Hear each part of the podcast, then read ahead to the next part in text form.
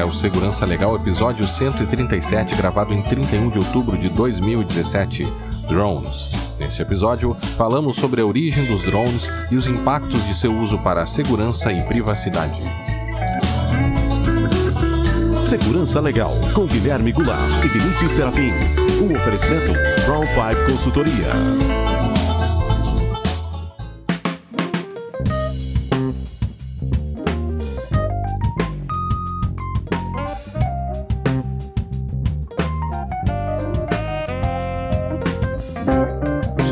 Todos muito bem-vindos. Estamos de volta com o Segurança Legal, o seu podcast de segurança da informação e direito da tecnologia. Eu sou Guilherme Goulart e aqui comigo está Vinícius Serafim. Tudo bem, Vinícius? Como vai? Olá, Guilherme, tudo bem? Olá os nossos ouvintes. Dessa vez, desta vez estamos gravando excepcionalmente, né? Nem sempre é possível, ao vivo. Estamos aqui um, é, um na frente é, do outro. É, pelo menos um com o outro, um com que ao vivo. Ao vivo né? né? Para quem nos ouve, não vai é, ser não, ao vivo. Você, certamente mas, mas, presencialmente, sim. Às vezes isso acontece e é diferente. Dá para vocês vão notar que, que a dinâmica fica um pouco diferente. A gente faz sinais aqui e tal. É... não, eles não vão notar os sinais.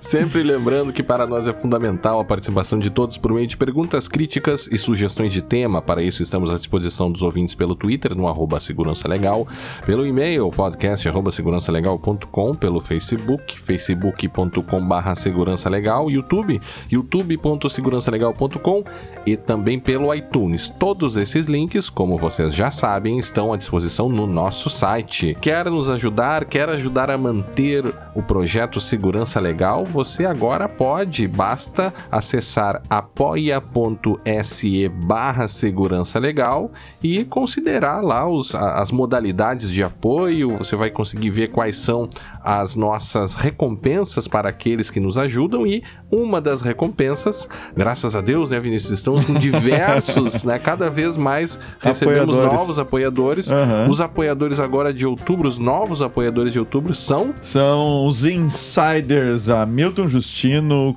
Cristiano Borges, nosso amigo Cristiano nosso Borges. Amigo o Theo Costa e os participantes Felipe Rosélio, Alexandre Rajihara, Fábio Savela e Augusto Matos.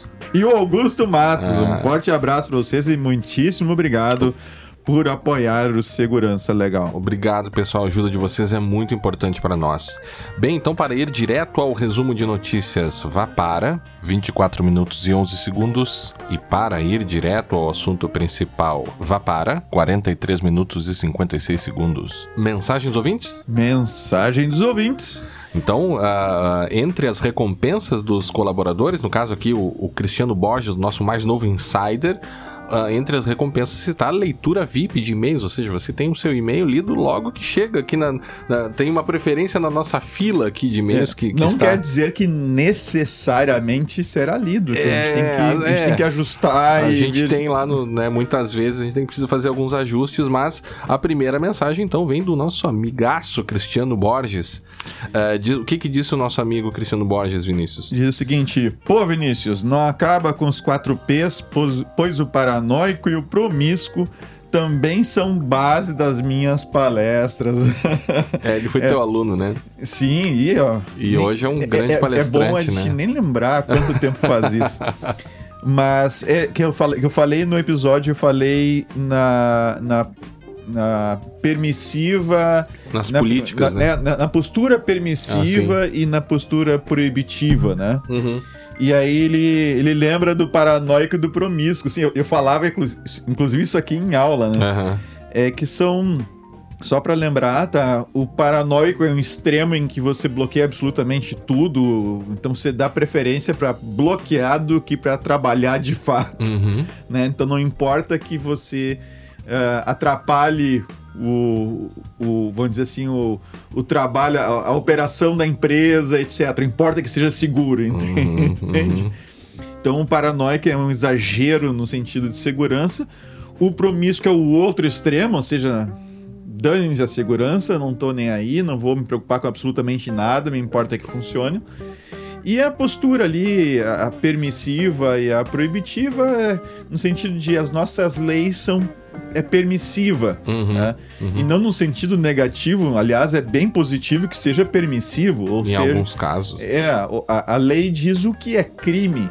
Uhum. E desde que a gente não faça o que está ali, a gente não está cometendo crime. Sim. Ou seja, a gente é livre para fazer o que quiser, menos aquelas coisas que são pontuadas Sim. como, como criminosas. Como proibidas, né? é. Ou proibidas. Né? Ou proibidas. É. Né? E então eu, eu posso fazer o que quiser, menos aquilo que é proibido. Então ninguém me dá uma lista do que eu posso fazer da minha vida. Uhum. Isso é extremamente positivo. E por outro lado, o, o proibitivo é o contrário, ou seja, tudo é proibido por padrão, por default, e você diz, você diz as exceções, você define o que, que pode ser feito. Uhum. Né? Isso em Mas, nível de política, né? Nível de tá política, uhum. né? O que não for dito é proibido. Uhum. E obviamente, então tem esses. Ah. Derramou? Derramei. Agora foi no computador. Tá.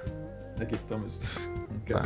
Tivemos um acidente aqui. É, chimarrão virou aqui. Caiu por tudo aqui, caiu no celular, caiu no computador. Nossa. Bom, e segue aqui ainda o Cristiano dizendo: brincadeiras à parte, acho muito importante episódios como esse que explicam os fundamentos da segurança. E até hoje eu utilizo o famigerado tripé, tanto hum. em sala de aula quanto nas atividades que eu faço que nas bacana. escolas. Né? Que legal. É o tripé da segurança. Uh, como eu tinha um professor que fazia associações com o mundo real para facilitar o entendimento, peguei essa prática e sempre procuro associar segurança digital à segurança no mundo real. Uhum. É isso aí, Cristiano. Meu, meu aluno. Nas palestras, em cima de cada perna do tripé da segurança, eu sempre coloco placas de trânsito que, junto com a lei, formam a política pardais, mecanismo, ó que legal. legal. E postagem notícias sobre a educação para o trânsito, que é a questão da cultura. Ah, né? sim. E sempre pergunto aos participantes o que aconteceria se qualquer uma das pernas desse tripé falhasse. Ou seja, ou sem lei, ou sem controle, ou sem cultura. Né? Muito inteligente. Já os 4 Ps me ajudam a despertar nos espectadores o conceito de segurança da informação, atrelado ao bom senso. Em palestra para pais e alu de alunos, sempre, sempre explico os 4 Ps e pergunto aos participantes qual das políticas eles utilizariam em seus ambientes profissionais se eles fossem os donos da empresa, ressalvando suas responsabilidades. Uhum. A grande maioria sempre opta pela prudente. É, prudente. Uhum. É. Tá, aí tem um detalhe, né? Eu fiz uma mistura. Eu misturei as, a, as políticas com os quatro P's que eu falava na, que eu falei no episódio. No slide seguinte, mostra uma criança de uns 5 anos sentada na rua. Uh, não, sentada na, sua, sua cama. cama com um laptop, laptop no colo e fones de ouvido e pergunto qual a política que eles aplicam em casa. Invariavelmente, a maioria se revela promíscuo em casa e nesse momento, promíscuo no, entre aspas, sim, né? Sim, claro. No sentido de, da, da política. Da né? política, né? Da postura de política, né? E nesse momento já faço um link com o conceito do menor abandonado digital. Olha que interessante. É. É verdade. É um momento importante onde geralmente cai a ficha de que ser prudente no serviço e promíscuo em casa não faz o menor sentido. Embora é o que a gente vê acontecer. É, é chama atenção Em restaurante, isso, né? assim por diante. É, é. E ele ainda diz: vida longa ao, podca ao podcast. Podia ser né, né vida longa e próspera. né? E continue com um ótimo projeto que eu continuo replicando. Olha só. Olha. Muitíssimo obrigado, Cristiano. Um forte abraço para ti. Cristiano, obrigado pela tua mensagem, obrigado pelo teu apoio agora como insider do Segurança Legal. Esses dias ele fez uma mensagem muito gentil para uh, no Facebook dele também recomendando o, o podcast. E só para destacar, para quem não se lembra, é, o Cristiano participou lá do episódio 87 do podcast Segurança Legal, Crianças na Internet. E o Cristiano tem um projeto muito interessante, que é o que ele está falando aqui das palestras, que são palestras de segurança e o, e o bom uso de internet uhum. em escolas. Detalhe: o Cristiano promove o recolhimento de uh, uh, alimentos não perecíveis em cada uma de suas palestras e depois direciona isso para entidades assistenciais. Então, é um projeto completo que entre além da uhum. questão da divulgação da educação, ele tem ainda um direcionamento, aí, uma, um apoio, ajuda para as pessoas que precisam. Então, Cristiano, valeu, obrigado. O Davi Teófilo, uh, Vinícius, que também é nosso ouvinte aqui lá do Iris, que é o Instituto de Referência em Internet e Sociedade lá da UFMG, ele mandou um e-mail dizendo aqui que lá no UFMG eles têm um grupo de estudo chamado Genet. E cada e, e, e para fechar o semestre, ele diz aqui, eles, eles fizeram dois estudos de caso e em um estudo de casos que são, são é, no direito se usa isso, né? Você coloca uma situação complexa é, e fictícia é, e, e, joga isso para os alunos para que os grupos resolvam aquele problema. Então você tem certo. um caso e tem questões. É mais uma questão de argumentação, de ter, ver quais regras se aplicam, enfim. E em um dos casos fictícios que eles criaram, uh, havia uma questão de descoberta de vulnerabilidade e, e, essa pessoa, esse, essa pesquisadora, era uma mulher, uma pesquisadora mulher, que hipoteticamente avisou a empresa que ela iria divulgar a vulnerabilidade no podcast, no conhecido podcast Segurança Legal. então, Davi, a gente gente ficou muito feliz, sim, é, com a citação e parabéns para vocês, porque o estudo de caso no direito é muito importante, viu? Então acho que vocês aí já estão na frente de muitas instituições que ainda não aprenderam a usar essa ferramenta. Ele diz abraço e espero que gostem da homenagem. Sim, nós adoramos. Sem dúvida nenhuma. É, abraço, Davi. A Abração, próxima Davi. Mensagem vem do José Haroldo Sena esta aqui por e-mail, Vinícius. O que, que ele falou? Ele diz o seguinte: Olá, galera do Segurança Legal. Parabéns por mais um episódio e, se me permitem utilizar a expressão, abre aspas, né? Foi um tapa na cara, fecha aspas, de profissionais que querem cada vez mais se ultra especializar e não percebem que estão ficando ilhados. É, é, é, não precisa ser um tapa na cara, pode ser um beliscão. Um tapa de luva de pelica.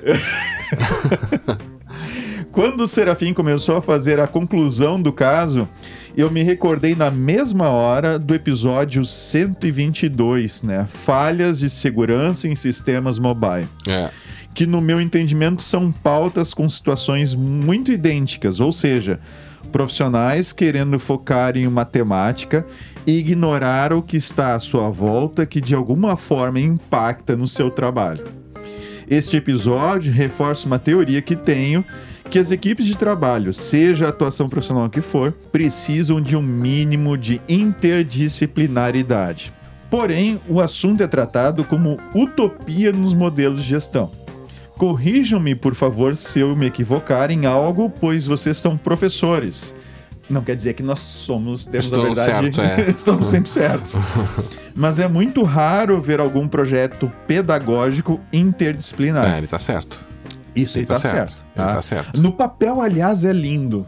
É. No papel é lindo. É, é. Agora, quando você faz, e eu já tentei fazer algumas vezes, cara. É bem difícil. Tu só te incomoda, cara. Eu já, já tive algumas só experiências na, na faculdade, na, na área de direito civil, que eu também leciono na graduação.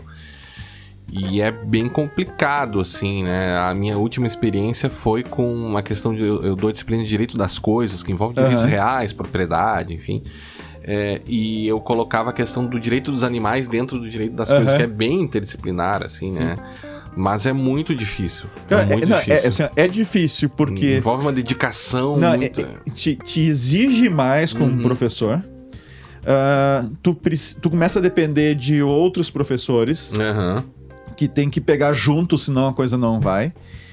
E, cara, infelizmente, eu, eu lamento muito o que eu vou dizer aqui, tá? Infelizmente, a maior parte dos alunos não quer uma aula assim. Quer chegar, sentar Porque na aula. Porque ele precisa se preparar antes da aula para assistir as aulas. Exige do aluno. É, exige, exige, mais do aluno. Exige né? mais do é, aluno também. Infelizmente, é, isso Então, assim, in, tem N fatores que fazem com que isso não funcione. Tá? Muito, não funciona, não, pelo amor de Deus, né? Deve ter hum, professores fazendo não, isso de uma maneira. Né? É, é, talvez seja que seja difícil de aplicar, né? É difícil é, de aplicar, é. tá? E ele continua. Lecionei por nove anos ensino profissional e superior em informática. E quando tocava no assunto com os colegas, percebia um descrédito e uma repulsa.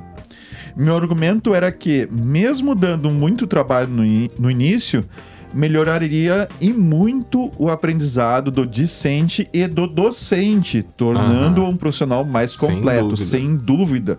O professor aprende mais do que o aluno. Ah. em qualquer aula que esse professor realmente tá de verdade lá uhum, com o professor, uhum. ele aprende mais do que os alunos. E se a interdisciplinaridade não é praticada nas faculdades, nas escolas, como fazê-las no ambiente de trabalho, nos ambientes de trabalho. Sabe, eu, eu, me lembro, sim, ele tem toda a razão, eu me lembro de um professor, um colega meu lá no Cesu, onde eu dou aula, uhum. que é o professor Celso Augusto. Ele é um professor de português e ele tem um pós-doutorado em linguística. Nossa senhora. Então, basicamente, ele ensina a filosofia da linguagem, a uhum. questão da lógica na linguística, ser isso, então aquilo. Ele br brinca, entre aspas, em aula com isso. Sim, lógica, retórica. Exatamente. É do, do trivial, né? Do trivial. Do trivial, né? Que a gente, que a gente o quadrível, né? quadrível, né? Trivial, quadrível. E quadrível. E ele, inclusive, ele eh, conhece esses livros e tal. E os outros professores comentam que quando os alunos passaram pela mão dele e uhum. estudaram isso, você nota uma diferença eh, na evolução da compreensão dos problemas, né? Então, eh, não tem como não ser interdisciplinar. O mundo é interdisciplinar, né? Por que, que o ensino não seria? É, é aquele detalhe, né? Quando a gente, quando o profissional se fecha, né? Nisso que o José tá falando, né? Quando a gente se fecha, quando a gente faz uma ilha, a gente começa a aplicar aquela nossa visão limitada de mundo a tudo que a gente enxerga. Uhum. Uh, e aí a gente é incapaz de encontrar outras, uh, outros ângulos para analisar uma situação. Uh, e, bah, isso é muito ruim, não só no sentido, sentido é, técnico, na, profissional, mas, vida. mas para a vida da pessoa. E ele continua. Ah, ele conclui: mesmo se deparando com problemas delicados, como tratado no, no episódio 135, os profissionais insistem em ficar cada um no seu quadrado. Será que um dia a gente quebra o paradigma atual? Um grande abraço e até o próximo episódio. É, Olha ele é só. mestre em engenharia elétrica lá em Belém do Pará. Olha só que legal, né? Olha o, só. Pois é, José, não sei se um dia a gente vai quebrar isso aqui ou se a gente só vai aprofundar o problema. eu, não, eu, não, sei qual é. o problema é muito mais complexo. Me, pare... envolve... me parece que a gente tá aprofundando. O problema, né? É, o problema. O problema. Porque é, o, o ensino tá ficando cada vez mais raso. É.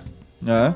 O interesse do aluno por ser aluno de fato também uh, tá, tá bem ficando cada vez mais mais raro, né? E cara, é como é que eu vou te dizer? Eu não tô vendo no, no cenário geral assim uma melhora. Uh, eu é, acho que é, o assunto é muito. Acho que isso aí dá um, dá um episódio, Vinícius. Quem sabe a gente pode falar sobre isso em um episódio. Né?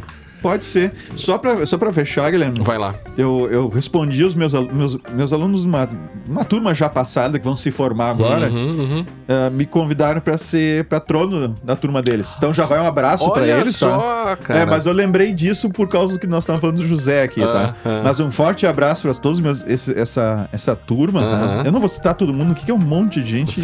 não tem como. Não tem como, tá? Mas eles me mandaram um texto bem interessante, né, do que que... Então, por exemplo, pa para ser professor, basta passar a matéria descrita nos livros, uhum. mas o bom professor sintetiza o conteúdo, exemplifica e auxilia o aprendizado do aluno. Uhum. Então, um textinho com várias coisas. Uhum. E ao responder o convite deles, e eu respondi no mesmo, no mesmo estilo, eu escrevi... Uh, para ser aluno, basta passar no semestre. Mas o bom aluno é aquele que busca aprender com os professores a ser professor de si mesmo. Uhum. Ou seja, não é. adianta tu sentar lá e querer assistir aula, entende? Então, por isso que é muito complicado essa questão da interdisciplinariedade que o, que o José coloca, é. porque você tem problema com colegas. Sim. Né? Não digo que os, os outros são problemas, não é isso, mas não. você tem que envolve mais gente. E você tem a questão do aluno que não. A própria, a própria forma como os professores são tratados, né, Vinícius? Também, ah, né? Vamos gravar um episódio é, sobre acho isso. que sim, senão a gente vai ficar falando aqui. mas, mas vamos adiante aqui. É, é, José Haroldo, obrigado pela tua mensagem. Forte abraço, olha, olha só como rende essa, essa, esse assunto, né? Sim, sem dúvida. Vinícius, a última mensagem vem então do nosso ouvinte Diego Pifaretti. O que, que disse nosso amigo Diego? Diz o seguinte: Olá, olá Vinícius e Guilherme, acompanho o trabalho de vocês há um tempo.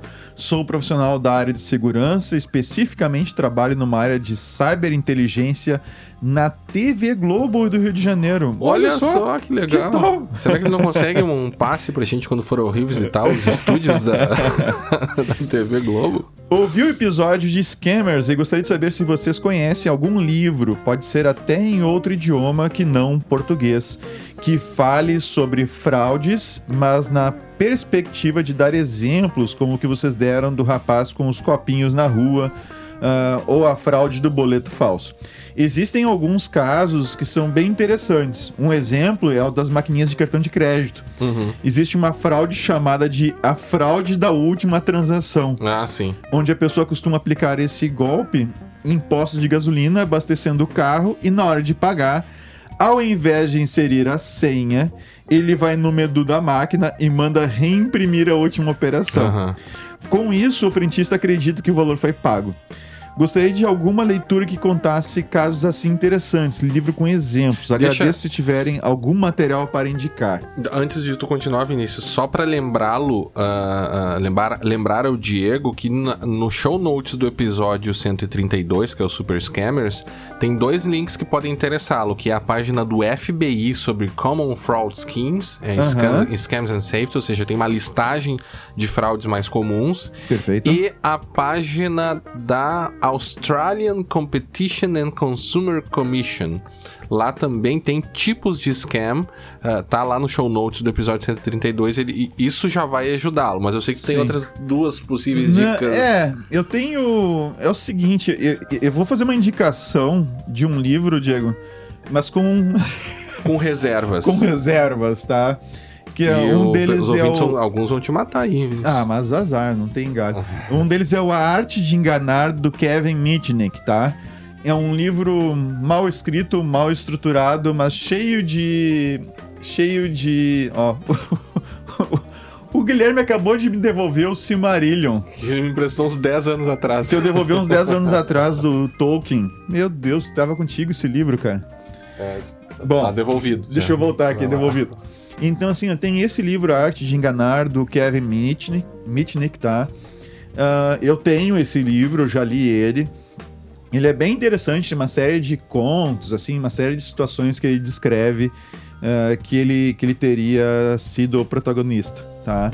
Uh, mas, como eu te disse, é um livro que não, eu não gosto da, da maneira como foi escrito. Acho, na minha opinião, né? claro que é, é acho, na minha opinião, na minha opinião, é um livro que não, que não foi muito bem escrito. Uhum. E tem um outro livro, cara, que. Mas dele trata mais de software malicioso, malware, né? Que também não é um bom livro, tá? Ah. Mas que é o Crimeware. Tá? Eu só lembro agora do título dele, dele Crimeware. Ele tem um a gente polvo. coloca ali no show notes. É, a gente põe no, ele, tem um, ele tem um polvo na, na capa. Tá? Uh, mas são dos, de livros que eu lembro com exemplos de crimes e golpes e coisas assim, são, são esses dois. Certamente algum ouvinte nosso tem alguma referência melhor, porque que não é difícil ter referência melhor, melhor que essas é. duas. Então a gente pede que se tiver algum ouvinte aí que possa responder a um pergunta livro, do, né? Di, é. do Diego com algum livro nesse aspecto, e serviria para nós também, né, Guilherme? Claro, claro. Que por favor entre em contato com a gente e nos indique Tá? Ficaremos bem felizes aqui em passar referência para o Diego e para os demais ouvintes. Certo. Um grande abraço, Diego. Abraço, Diego. Obrigado pela contribuição. Bem, então, se você não ficou sabendo das últimas notícias desta última quinzena, vem o nosso amigo Fábio Assolini com o resumo de notícias.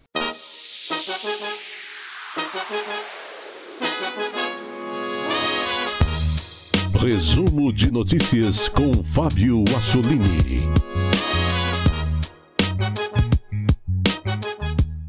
Bem-vindos a mais um resumo de notícias no seu podcast Segurança Legal. O nosso objetivo é deixar você muito bem informado sobre o que ocorre no mundo da segurança da informação. Entre em contato conosco mandando suas sugestões, suas críticas. O nosso e-mail é podcast@segurançalegal.com. E nesta edição, Bad Rabbit, mais um ataque massivo de ransomware. Duke Attack falha grave expõe dados de VPN. A polêmica compra da Komodo, CoinHive e a mineração involuntária de moedas virtuais. Paraupebas, a cidade paraense, berço do cybercrime brasileiro. As rapidinhas da quinzena, entre outras notícias. E vamos a elas. Bad Rabbit, mais um ataque massivo de ransomware usando falhas da NSA. Começamos esta edição do resumo de notícias falando sobre mais um ataque de ransomware que atingiu a internet mundial na semana passada. Trata-se do Bad Rabbit, que atingiu duramente empresas na Rússia e também no leste europeu. A nova praga foi inicialmente disseminada como uma suposta atualização do plugin Adobe Flash Player, uh, sendo distribuída por 23 sites bastante populares, uh, sites da Rússia, na Ucrânia, uh, na Bulgária, na Romênia. E uh, ao fazer o download dessa suposta atualização do Flash Player, na verdade o usuário estaria infectando o seu computador com esse novo ransomware que, uma vez instalado em um computador conectado em rede, ele iria então uh, se disseminar é, nos outros computadores conectados nessa rede através de duas formas. A primeira fazendo movimentação lateral através de ataques de força bruta e a outra usando a falha conhecida como Eternal Romance, que é uma das vulnerabilidades uh, publicadas pelo grupo Shadow Brokers que uh, tecnicamente teriam sido vazadas da NSA. Só para lembrar os nossos ouvintes, o famoso WannaCry usou uma vulnerabilidade se semelhante ao famoso Eternal Blue, que explorava uma falha no SMB para se disseminar em rede. Pois bem, foi exatamente isso que aconteceu uh, com o Bad Rabbit uh, e, claro, houve aí uma grande mobilização por mais um novo ataque massivo de ransomware, mas por sorte o ataque não teve grandes impactos por aqui. Ele se limitou aí à, à Rússia, ao leste europeu, uh, chegando, uh, foram uh, poucos os casos, houveram casos de infecção por aqui, mas foram poucos comparados, por exemplo, com o WannaCry. Uma coisa interessante sobre o Bad Rabbit é que o código ele tem muita semelhança com o NotPetya, que é um outro ransomware que foi disseminado também este ano. Como os nossos ouvintes podem perceber, este é, novamente será o ano do ransomware massivo, explorando vulnerabilidades nos sistemas. Ele, ele possui aí uma grande similaridade com o NotPetya uh, e nós uh, sabemos que uh, o NotPetya era um hyper, né? ele cifrava os arquivos impossibilitando uh, o resgate mesmo em caso de pagamentos, mas não é o caso do Bad Rabbit. Apesar da sua semelhança no código, uh, os criminosos pediam aí 0.05 bitcoins, o que correspondia aí a cerca de 900 bitcoins na data em que o ataque começou. Porém, não é sabido se uh, algum usuário chegou a fazer o pagamento do resgate e obter esses arquivos de volta. Mas o fato é que análises posteriores feitas no código malicioso constataram que sim, é possível recuperar os arquivos cifrados pelo Bad Rabbit, pois ele possui duas falhas na hora de criptografar os dados. A primeira delas é que o ransomware não desabilita uh, as cópias de sombra, né? Shadow copies, que é um recurso que existe no Windows. Uh, alguns ransomwares o fazem, a maioria dos ransomwares o fazem, mas não é o caso do Bad Rabbit. Então, nesse caso, seria possível, usando programas como Shadow Explorer, recuperar os arquivos que foram cifrados por esse ransomware. E a segunda falha é que a chave única usada para criptografar esses arquivos é carregada na memória, portanto, se a máquina não é reiniciada após é, ter os seus arquivos cifrados, é possível recuperar essa chave da memória do computador e assim efetuar é, a decifragem e a recuperação desses arquivos. Fica aí, então, portanto, para os nossos ouvintes uh, o alerta. Tenho certeza que esse não será o último uh, ataque desse tipo, nós veremos muito mais aparecendo por aí. Portanto, é muito importante você cuidar do seu ambiente cuidar das suas instalações que elas estejam sempre atualizadas, porque essa falha Eternal Romance, assim como Eternal Blue, foi corrigida pela Microsoft no mês de março passado.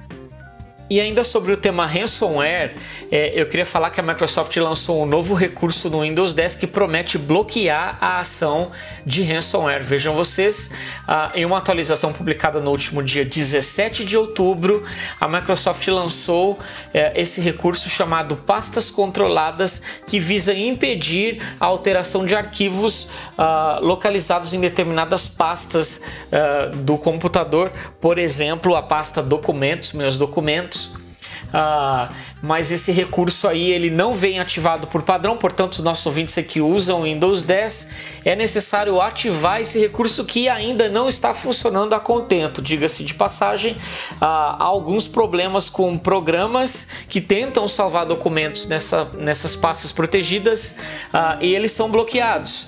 Caso nossos ouvintes queiram uh, ativar esse recurso, sejam usuários do Windows, do Windows 10 e queiram ativar esse recurso em seus computadores, eu vou deixar o link lá no nosso site.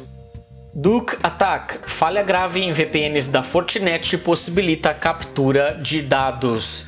Pois é, depois de no último programa falarmos sobre o crack, uma falha criptográfica aí que atinge redes Wi-Fi, é, o Vinícius e o Guilherme explicaram isso na última edição. Mais uma falha criptográfica séria atingindo aí fabricantes de hardware e empresas que fornecem VPNs aí no mundo. Trata-se do Uh, Trata-se do Duke, que uh, tem o significado Don't Use Hard-Coded Keys, uh, que é um cenário bastante interessante da combinação de dois fatores que possibilitam aí que a falha aconteça. A prime o, o primeiro fator aí é o uso uh, de um RNG, que é um algoritmo de uh, geração de números randômicos, né? o ANSI X9.31 esse algoritmo aí, ele possibilita que você gere um número randômico, que esse número será usado aí para criar chaves criptográficas usadas em conexões VPN, sessões de browser eh, e outros dados aí que viajam criptografados pela nossa internet. O segundo fator aí é quando você tem chaves criptográficas hard-coded, ou seja, pré-estabelecidas e gravadas no código Uh, fabricantes geralmente fazem isso para facilitar a vida na hora de programar algo, né? Uh, e a junção aí desses dois fatores é, possibilitam a, a, captura dessas chaves uh, randômicas né, geradas por esse RNG uh, e, e, possibilita aí então a captura desse tráfego, uh, desse tráfego criptografado que viaja por uma VPN e possibilitaria então a decifragem desses dados. Uh, dois pesquisadores da Universidade John Hopkins dos Estados Unidos descobriram uh, esse ataque que afeta especialmente a, a, empresa Fortinet, que é aí fornecedora de firmwares, de gateways, né, de internet, que uh, basicamente provém serviços de VPN para grandes empresas no mundo, né? E eles, claro, fizeram aí o, o responsible disclosure, uh, informaram a empresa com antecedência para que a empresa corrigisse essa falha e logo depois eles publicaram detalhes sobre uh, essa falha criptográfica aí presente uh, nesses uh, devices, né, nesses dispositivos aí da Fortinet. A empresa publicou atualizações de firma para esses dispositivos, portanto, se você é cliente da Fortinet, é importantíssimo que você instale essas atualizações para é, para não possibilitar que você sofra esse ataque aí e que dados gravados ou dados que viajam em uma VPN sejam aí capturados e decifrados, né? Agora eu deixo uma pergunta para os nossos ouvintes. Imaginem quantos outros fabricantes possuem falhas aí não conhecidas. Cisco Partners compra Comodo e seus certificados digitais. Pois é, vejam vocês, uma compra no mundo da segurança da informação tem aí despertado preocupação entre empresas da área. É, a Comodo, que é hoje, é, eu acredito que um dos maiores uh, vendedores de certificados digitais, de certificados SSL no mundo, né? Foi comprada então pela empresa Francisco Partners, que é uma empresa de investimento, donas aí de ela é dona de várias empresas na área de tecnologia. A Comodo hoje uh, possui mais de 200 mil clientes em 150 países e já emitiu aí 91 milhões de certificados digitais no mundo todo. Pois bem, a empresa foi comprada por essa Francisco Partners, que é pouco conhecida, mas que é dona de diversas empresas na área de software, entre elas empresas que desenvolvem software de espionagens ah, de espionagem especialmente governamental. Entre elas aí está a famosa NSO. Não confundam com a NSA. A NSO é uma empresa de software é de origem israelense que vende software de espionagem para governos. Nós já comentamos em edições passadas um incidente ocorrido no México, onde esses softwares da NSO foram usados para espionar jornalistas lá no México, e isso, claro, causou é, grande impacto, especialmente porque a empresa é especializada em usar falhas zero day uh, de dispositivos móveis para é, vender essas falhas aí para que governos as utilizem em espionagens. Portanto, aí uh, essa compra uh, da Comodo despertou algumas preocupações. O valor da compra não foi divulgado por nenhuma das duas empresas e detalhes ainda estão aí para surgir uh, sobre essa aquisição, porque imaginem vocês uma empresa que emite de certificados digitais, ela tecnicamente ela tem que fazer a verificação de quem está solicitando aquele certificado digital é realmente quem afirma ser, né? Mas imaginem se essa empresa aí pertence ao mesmo dono, emitindo certificados digitais para serem usados uh, em ataques de cyberespionagem. Isso é algo bastante ruim, mas detalhes aí devem surgir nos próximos dias. Mineração involuntária de moedas virtuais através de páginas web. Nós já vimos comentado numa edição anterior, é, o CoinHive é uma alternativa que surgiu aí a anúncios web. Trata-se de scripts inseridos em páginas que eles têm aí a função de minerar moedas virtuais é, enquanto o seu navegador acessa aí uma página web. Uh, eu acredito que o primeiro site a adotar é tal solução aí para evitar anúncios e ganhar algum dinheiro foi o Pirate Bay, como nós já comentamos em edições anteriores. Pois bem, o CoinHive se tornou muito popular é, e vários sites aí têm adotado essa plataforma a fim de ganhar algum dinheiro com o computador dos seus visitantes lá que vão estar tá efetuando cálculos que serão aí somados e usados para minerar moedas virtuais, especialmente aí o Bitcoin, mas também existem outras, Monero e outras moedas aí mais novas, né, mais e menos conhecidas. Pois bem, não demorou para que uh, criminosos começassem a usar essa técnica para invadir sites, inserindo aí scripts que vão minerar moedas eh, virtuais uh, sem conhecimento do dono do site e sem consentimento de quem visita esse site, né? Foi publicado aí pela empresa de segurança Sucuri que pelo menos 500 sites da plataforma WordPress foram hackeados uh, e neles foram inseridos aí scripts para minerar é, moedas virtuais, scripts aí da plataforma CoinHive, né? Uh, isso tem acontecido aí com vários sites, né? E a empresa de segurança Trend Micro descobriu que também aplicativos para a plataforma Android estão usando o mesmo recurso. Alguns aplicativos lá têm um navegador web embutido para abrir páginas web e uh, foram encontrados aplicativos na Play Store, alguns deles com mais de 50 mil downloads, né?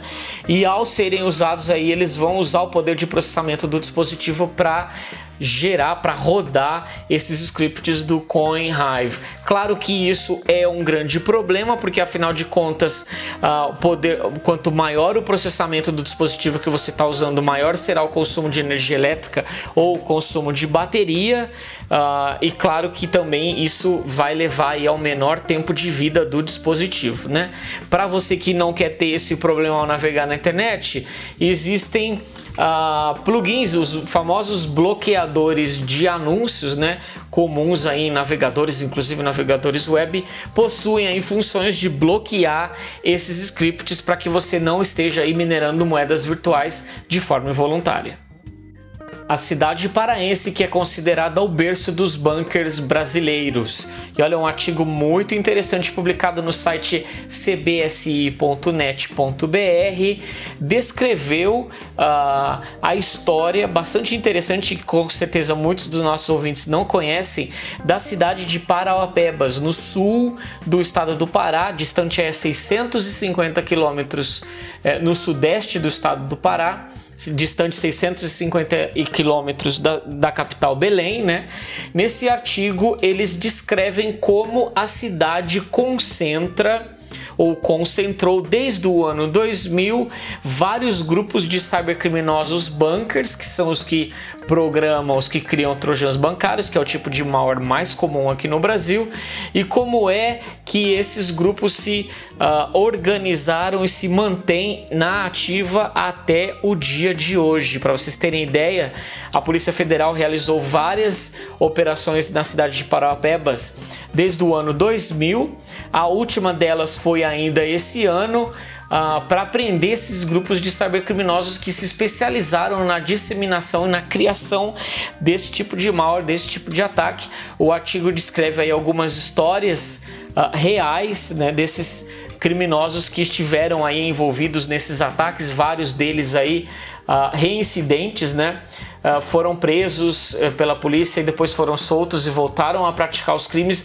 O artigo é bastante interessante e tem a sua importância histórica, pois conta eh, a história eh, do começo desse tipo de ataque, desse tipo de cybercrime que começou aqui no Brasil. Eu, eu sugiro a leitura para os nossos ouvintes, é um artigo bastante interessante, o link vai estar lá no nosso site.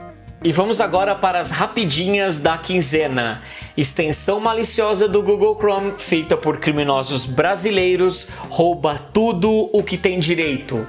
No melhor estilo político brasileiro, a extensão rouba até dados de sites SS com SSL. Uh, ah, o ataque chega disfarçado como uma suposta foto do WhatsApp.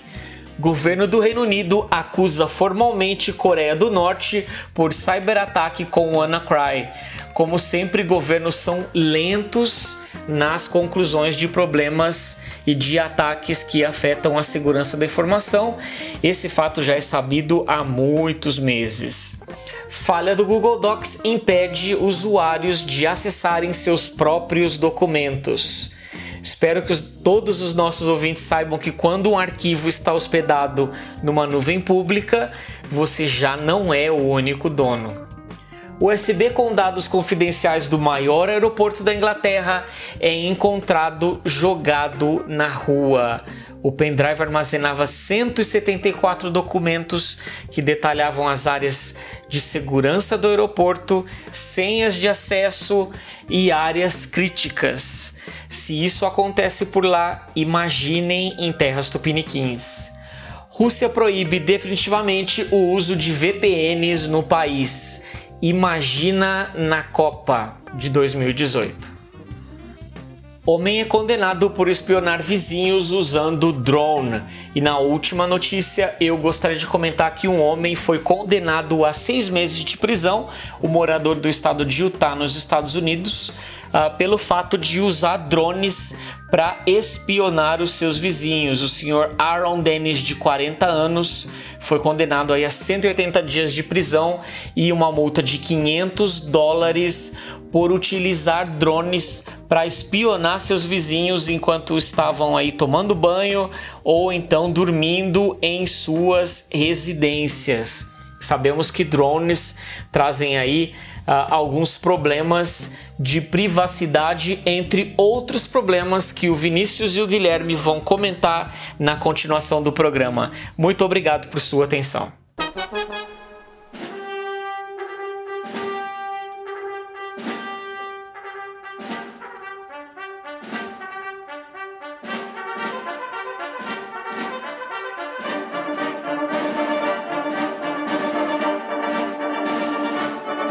Vinícius, a gente já vinha pensando uh, há um tempo em, em, falar sobre a questão dos drones e tal, e, e é um assunto que uh, talvez, né, ele seja uma questão, talvez não, com certeza, né, uma questão que toca muito no ambiente e, e em problemas relacionados com a com o âmbito militar, com o ramo militar, né?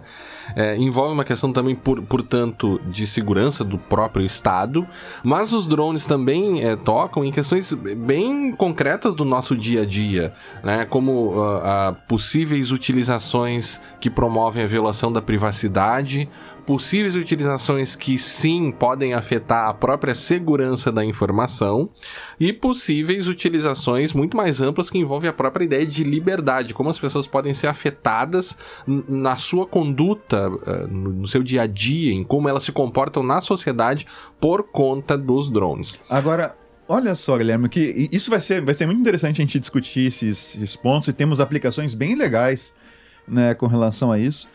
Mas me chamou a atenção que tu começou a puxar esse episódio, né? É, que tu começou a catar o histórico e quando tu, quando começou a ver, não. Esse negócio não parava de voltar no tempo. É. Né? é. Parece que é uma coisa recente, assim e tal. Pois e tu é. descobriu referências bem relativamente antigas respeito à questão do drone, e isso eu acho que é, é muito interessante a gente compartilhar nesse episódio. Pois é, sabe que sempre, é, sempre quando a gente começa a estudar uma coisa nova, muitas vezes a gente não tem ideia de, de onde aquilo vem, né? Que é o histórico uh, do assunto. E, e, quando a gente vai fazer um, lá, um mestrado ou um doutorado, né? Uh, e assiste seminários dos alunos, quase sempre você tem um retorno histórico. E é importante você entender de onde aquilo veio. Né? Uhum. E a gente sabe, Ampassan e as pessoas todas que conhecem um pouco de drones, uh, logo vem à mente a ideia dos drones para fins militares, né? Os Estados Unidos utilizaram drone, killer drones no Afeganistão. Então a gente ficou com aquela ideia de que os drones nasceram para atividades militares. Uhum. Mas de, de, fato, onde ou, ou quando os drones realmente nasceram. E essa história dos drones ela está muito ligada com a história de veículos não tripulados. E quando a gente vai uh, uh, tentando juntar as pontas e seguindo os rastros da história dos veículos não tripulados, é muito interessante essa referência interessantíssima que diz que a primeira referência de veículos não tripulados é de 1849 na guerra entre Áustria e Itália. 1849. 1849. Usaram drones. É, veículos não tripulados, né? A, a, história dos. Na verdade, a história dos drones começa com a história de veículos não tripulados. Certo. Claro, eles não eram comandados com rádio. Certo. Mas eles eram balões. A, a história conta que foram 200 balões uh, que foram largados, né? Que foram soltos com fusíveis de tempo, ou seja, com bombas, bombas eles carregavam estavam, bombas. É, eles carregavam bombas e tinha um fusível de tempo lá. Não, não cheguei aí como, uh, uh, verificar como esses fusíveis funcionavam. Foram soltos em Veneza pelos austríacos.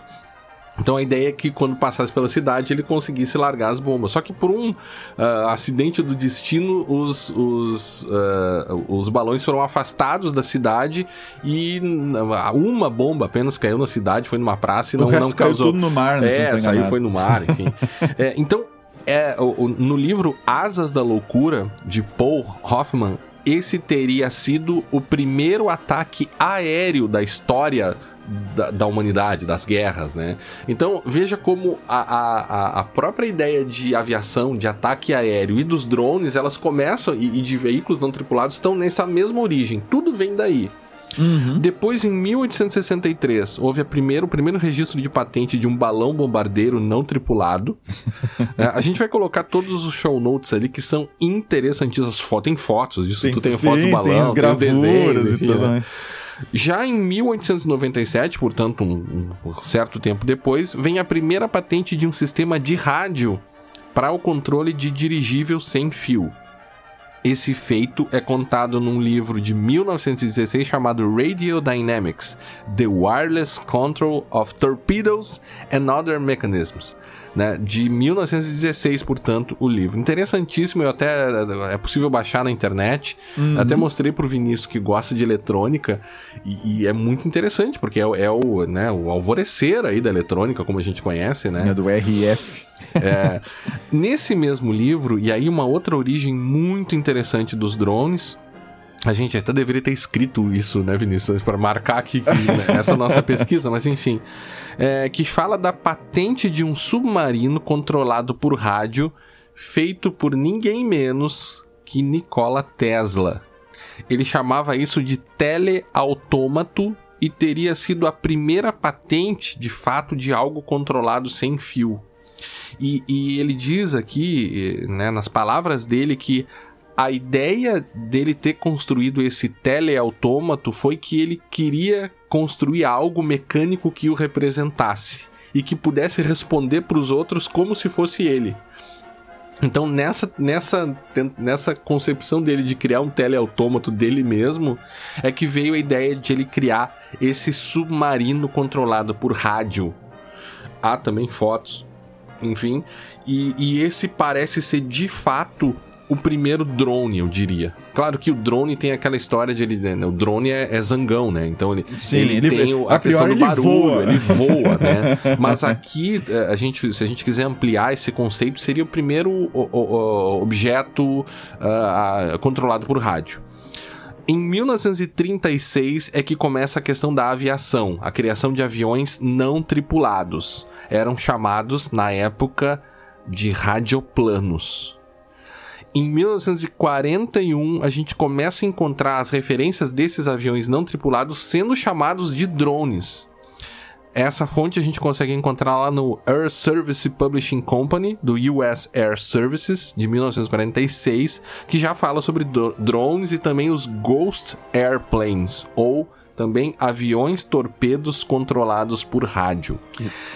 em 52, pilotaram o primeiro avião a jato à distância, e aí a gente encontra isso no livro Unmanned Systems of World, War, World Wars 1 and 2. E aí há todos os detalhes de uh, aviões de fato sendo utilizados nessa circunstância, esse, uh, né, inclusive um projeto de um drone de 1956 que envolvia os controles feitos pelo IBM SAG, que era o Semi-Automatic Ground Environment da Defesa Aérea Nacional, ou seja, a ideia com uh, o uso do SAG da IBM, já nessa uhum. época, em 56, era utilizar esses aviões como targets, como alvos para mísseis, ou seja, para que você testasse o míssil para ver se ele era eficiente contra aviões de verdade, você largava um target drone, uh, que era um avião, né? Uhum. E há fotos, você vai, pode encontrar, são aviões mesmo, né? E eles testavam os mísseis com esses aviões. Outras fontes interessantíssimas é o 50 Years of Target Drones Aircraft, de 1985, né? Vai o link para tudo isso. E, e a partir daí, a partir dessa década de 50, 60, é que a coisa começa a. a eu não fui mais. Já, já fiquei satisfeito com essas até aí, a partir daí que a coisa começa a ser utilizada mesmo. Mas notem essa raiz histórica interessante que remonta à própria história da aviação drones e a história da aviação são coisas que correram mais ou menos juntas, né? Uhum. Então, eh, não é algo tão novo, Vinícius. Eu, eu, concluiria essa parte aqui histórica. É algo que sempre existiu. Assim, a, a, a novidade, a gente vai ouvir a IASO agora, né? É, a IASO, que é a nossa. Que já colaborou. A IASO, que é a nossa amiga, ela é a, a Iasodara Córdova, que é uma. Ela é desenvolvedora e pesquisadora, fellow da Harvard Kennedy School of Government e filiada ao Berkman Klein Center também de Harvard. Ela pesquisa maneiras de tornar a democracia mais participativa através de tecnologias que envolvem dados abertos, blockchain e inteligência artificial. Sim, a IASO estuda em Harvard, uh, e nos traz aqui alguns insights mais sobre esse aspecto uh, uh, econômico da história dos drones, da questão dos drones, né? E, e, algumas e faz até alguns vínculos bem interessantes ali, Vinícius. Vamos ouvir a Yasu antes da gente continuar, então. Vamos lá.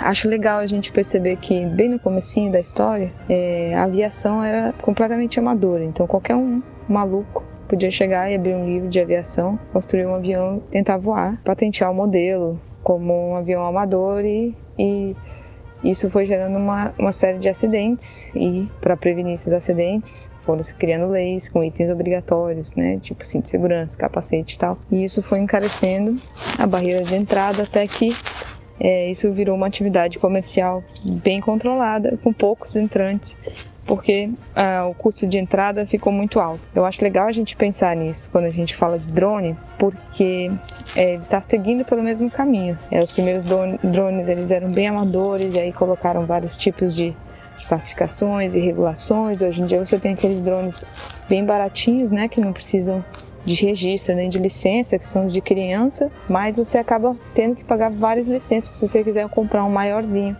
Ainda que você vá fazer uso amador dele, se ele tiver potencial é, de drone comercial, você tem que pagar a licença, você tem que observar as regulações, né, de voar de uma maneira e não de outra e tal. Então, eu acho legal fazer a comparação com é a mesma observação que o Tim Wu faz no livro dele com relação às teles, que no começo elas eram abertas, eram passíveis de, de né, as telecomunicações bem lá no comecinho, elas tinham essa característica que o, o Z-Train chama no livro dele aquele o, o, o futuro da internet é, and how to stop it, né? Ele fala que são plataformas generativas. E é muito legal esse conceito, porque enquanto está tudo aberto, enquanto a barreira de entrada é baixa e não tem muita regulação ainda em torno, em torno de infraestrutura e equipamento, é, tudo é muito novo, tudo é muito fácil de ser construído. Então você tem bastante, no caso dos drones, você tinha, pelo menos aqui nos Estados Unidos já não é mais assim, você tinha bastante modelos amadores voando. Agora já, já, já é uma atividade comercial e ela tem fins específicos. Não é qualquer um que pode pegar um drone e sair vigiando. É, então, o que, que acontece? Além da, do fato dos drones estarem se, a construção dos drones, dos drones estarem se profissionalizando, eles vão se ajustando em nichos. É, por exemplo, você tem o drone que é especializado em entregas a curta distância. Você tem o drone que é especializado em fazer filmagens de locais onde o ser humano não chega. Tem o drone especializado em passar pesticida em lavoura. É, e aí você, a gente tem um, grande investimento de drones na indústria de vigilância, é, assim como aconteceu com câmeras, né? E aí, com esse investimento, não só aumenta a barreira de entrada, como é, você acaba incentivando o comércio disso, em termos de, de construção cada vez mais, de aprimorar cada vez mais essa tecnologia para vigilância.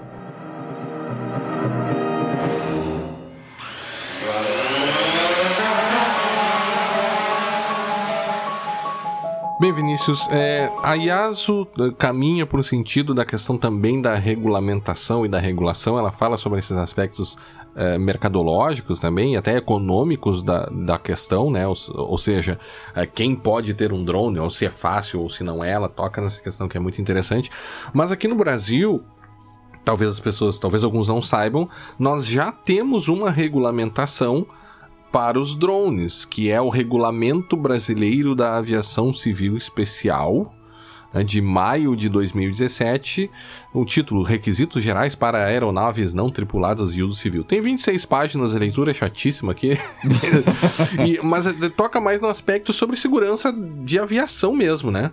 Mas, enfim, Vinícius, eh, diante dessa, dessa regulamentação da ANAC, que liga, lida então com a questão de regulação de espaço aéreo, será que isso é suficiente mesmo para resolução de todo o problema ou não? Suficiente eu não... eu não. Eu não posso dizer suficiente ou não. Mas que é necessário é. Uhum. Né? Porque você. Uma coisa. Eu lembro, quando eu era criança, tinha um amigo do meu pai que volta e meia Uh, chegava lá no, no na, na, sede da ABB uhum. Uhum. e aí chegava lá, encostava o carro, tirava um pouco de gasolina do carro, botava no, no aviãozinho lá uhum. que ele tinha, ligava a bateria do carro no, no, no aviãozinho, avião. dava partida e pilotava aquele aviãozinho. Ou seja, isso já faz muito tempo, tá? Claro. Eu era criança, então. Sim, já sim, faz algum sim. tempo. Naquela época, a quantidade de pessoas que tinha acesso a isso era muito pequena. É, então não, não, era qualquer um que podia comprar um avião desse e tal. Não era um problema o uso massivo. É, era tão raro uhum. você ver um negócio desse que né, tinha, tinha, tinha gente que tinha, mas não era muita gente. Né? Eu conheci sim. uma, duas pessoas só. Pelo menos entre as pessoas que eu, conhe, que eu convivia, uhum, sim, né? Claro. E, e hoje você tem uma popularização do, dos drones. Uh, é mais fácil de você uh, pilotar um drone. os drones estão cada vez mais potentes no sentido de a, a, carga que eles conseguem carregar, a carga útil deles é cada vez maior, a autonomia é cada vez maior. E a gente tem visto, para quem quiser, tem vídeo que não termina mais no YouTube de gente que atirou com espingarda em, em drones, né? em drone, que tava filmando em que casa. É um dos aspectos que a gente vai falar depois ali também sobre é, e, se, e né? sempre vai ter gente sem noção, entende? Daqui a pouco a gente, o cara pega o drone e vai voar dentro da área do aeroporto, por exemplo, que é uma coisa óbvia. Não precisa nem ter lei para claro, isso, né, claro, cara? Claro. Nem regulamentação. É óbvio que isso aí seria errado. Mas a partir do momento que começa a ter um monte de gente usando isso, e a capacidade, uh, autonomia, carga, tamanho, essas coisas vão aumentando, uh, você tem que ter uma regulamentação. Né? Porque senão você corre risco de ter incidentes bem graves, fisicamente falando, né? Uhum. E incidentes relacionados à privacidade também bem graves. Né? É. O, o fato é que é, a, o regulamento da ANAC, que vai estar ali no show notes, ele regula um dos aspectos de, do problema, que é a regulação do espaço aéreo. Né? Certo. Né? E coloca lá, a, a, talvez você não saiba, mas você precisa registrar. Tem um sistema da ANAC lá onde o, o, quem tem um drone precisa fazer um registro e você precisa andar com o certificado do registro, né? Tem é, aquela, questões 30 metros de pessoas não envolvidas, enfim, que você poderia voar. Mas é interessante que ele não fala sobre privacidade, o, o regulamento, né? Ou seja, a gente, o, a gente parte do regulamento como um dos aspectos da regulamentação do uso dos drones no Brasil, uma questão mais física, mas ele não é suficiente para os problemas que a gente é, levantou aqui, né? Por exemplo, posso dar um exemplo aqui. Uh, quando a gente fala no Parlamento Europeu, no, em, em termos de União Europeia, é, dois documentos chamam a atenção aqui. O primeiro são as disposições de direito civil sobre robótica. Uhum. Ou seja, eles já estão pensando da aplicação da. Quer dizer, já estão pensando, faz 10 anos que a gente vem falando sobre isso. No Brasil, não muito, assim, né? O Brasil começa a falar de IoT, plano para IoT e tal. Mas essas disposições do Parlamento Europeu, ele, eh, sobre, sobre a robótica, eles falam sobre drones. Eles dizem o seguinte: reconhece os avanços positivos nas tecnologias relativas aos drones, nomeadamente no domínio das operações de busca e salvamento, que uhum. é uma das uhum. possíveis aplicações que até, a gente até é, não comenta muito, né? Imagina interessante uma floresta, uma pessoa perdida, né, na, nas cachoeiras, enfim, pode usar um drone para encontrar a pessoa, né? Salienta a importância de um quadro da União, no caso a União Europeia, para os drones, a fim de debater a segurança e a, prote a proteção, a segurança, perdão, a proteção e a privacidade dos cidadãos da União, ou seja, segurança e privacidade. Outro documento, ainda em termos da União Europeia, são as implicações da utilização civil de drones para a privacidade e proteção de dados. Olha só, são dois aspectos que a gente vai tratar um pouco mais adiante. E eles falam, em resumo, que os drones colocam riscos e desafios para a segurança, a proteção de dados, né? é, é, eles também abordam preocupações sobre o uso de espectros, Vinícius, ou seja, a questão de canais de comunicação, que não é assim, sim, né? Você não sai usando qualquer canal de comunicação de ondas de rádio por aí, né? Não, não é. Você, você tem, você tem uma certa regulamentação, existe, existem frequências que são para uso, vamos dizer assim, público, uhum. digamos assim, né? Uh, só que aí você tem aplicações que podem estar utilizando frequências próximas ou mesmo aquelas frequências aí você não pode interferir, existe limite de potência para os equipamentos né, para uso geral do público né, em determinadas frequências. Então, por exemplo, um access point, eu não lembro agora o valor exato, mas é, é coisa em torno de 400 miliwatts, que é o máximo para você poder usar sem ter que usar uma licença da Anatel, coisa assim. Ah.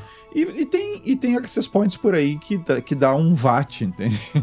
um watt de o potência, dobro o dobro, do... mais do que o dobro. Você tem alguns é. crimes aí também, né, Vinícius? De é, uso de frequências. Tem, né? tem, tem. No, no, algumas coisas eu sei, uh, eu não, não que eu tenha estudado esse assunto Sim. profundamente, mas algumas coisas eu sei porque eu sou radioamador. Uhum.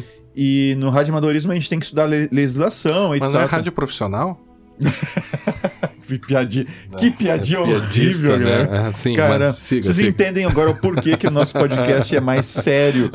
Porque se a gente fizesse piada ia ser horrível. É horrível, né? Então, assim, uh, você tem uh, penalidades, né? Por exemplo, alguém que, que faz uso de uma frequência uh, que não é liberada para o público em geral, que, que, transmite naquela frequência, está sujeito a uma pena de 10 mil reais e até, se eu não estou enganado, três anos de, de detenção. detenção. É. é. tipo usar a frequência da polícia e coisas do gênero. Não, não, não é, é, é isso. Assim, isso também, também, também mas assim, frequências aqui que estão reservadas, entende? Para então, aviação e coisas do gênero? Pra, tem, é que tem, tem, várias, tem, tem televisão, por exemplo, se você tiver um rádio uh, que capta lá o, o HF, você hum. vai ouvir o canal de áudio hum. das transmissão, transmissões de TV. Agora não mais porque é tudo digital, né? Não, ainda assim você tem um canal, você tem lá um, uhum. um, um, um, canal, né, de uma, uma banda lá uhum. onde você tem aqueles dados sendo transmitidos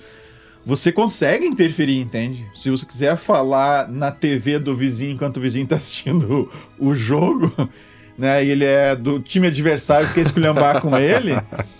Uh, se você tiver Sim. um transmissor naquela frequência, normalmente o HF, daquele canal de TV, você consegue interferir. Uhum. Né? E ao fazer isso, você vai estar tá sobrepondo uma potência maior, mais próximo da TV é, do, é. do, vizinho, você vai estar tá sobrepondo o sinal dele. Essa é uma isso das... é crime. Isso é sim, é crime, Sim, tá? sim. E você poderia ter. A gente vai falar um pouco mais adiante sobre o, o, o hacking com drones, né? Mas também poderia envolver essa preocupação.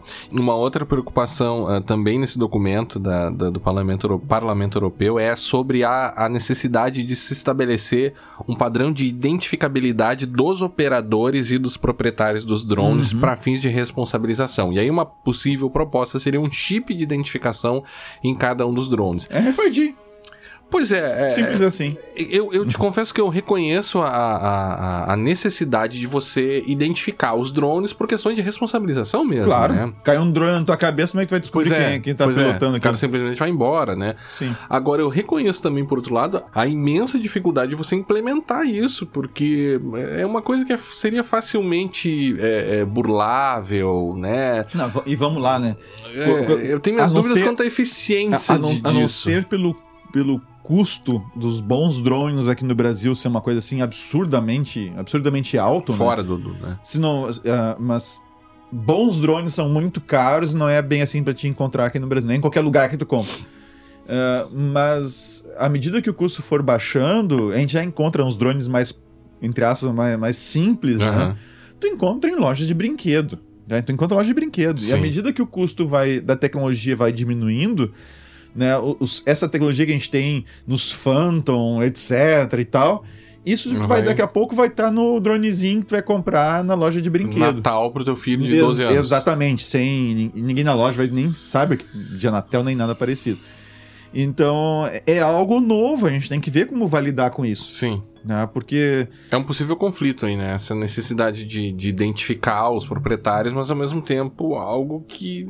É, assim, ó, a Anatel já tem problemas para para identificar ou para fiscalizar o uso das frequências, ou seja, é, normalmente é mediante uma denúncia ou coisa parecida. Então, uhum. alguém começa a interferir com a polícia, Sim. começa a interferir com televisão, com rádio, etc. Aí tem que ir lá um, uma pessoa da Anatel, um analisador de espectro, anteninhas é um lá complexo, e tal. Né? Oi? É, mas, é. mas para fazer triangulação do sinal, dizer, descobrir de onde está vindo e tal. Uhum. Agora, você imagina a Anatel ter que ficar indo atrás de, de um, parques, de um drone, sabe, de drones, entre aspas, fantasma, sabe? O drone aparece, ninguém né? sabe para onde vai e tu descobrir onde é que o cara Isso tá. não vai acontecer. É, é, eu, eu acho que não há hoje uma capacidade operacional da Anatel para fazer esse, esse tipo de fiscalização. A gente logo quer criar uma nova agência, né?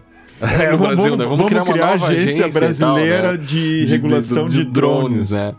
É, sabe que é, eu, eu, tive a, a, o prazer e, e, a felicidade de ser convidado para uma banca lá na URGS, da, da iniciação científica da URGS. Né? Como eu sou doutorando na URGS, eles, eles uh, convidam os doutorandos e professores, enfim, para participar dessas bancas. Então, sempre é um momento interessante, porque os alunos lá são, né, eles, a gente brinca que eles se puxam muito, assim, né? São pesquisadores, alguns são pesquisadores natos, né? E essa, e essa aluna, Isadora Vargas, apresentou o seguinte trabalho: aeronaves não tripuladas, drones, delimitações contemporâneas da ilicitude prevista no 180, artigo 187 do Código Civil. O artigo 187 é um artigo que fala sobre o abuso do direito dentro do, do, código, do, do Código Civil, do direito civil, que fala sobre quando você exerce um direito legítimo de forma anômala, fora dos, né, do, da, das questões é, econômicas, sociais e por aí vai. Dá para fazer uma ligação com os drones, dos drones, do uso dos drones, com algo bem conhecido no direito civil, que é a proteção da propriedade. A ideia da proteção do direito de propriedade sobre os nossos imóveis é que nós temos uh, a, a, a possibilidade de exercer controle sobre o espaço aéreo, até um certo limite, né? até um certo limite, como também o subsolo.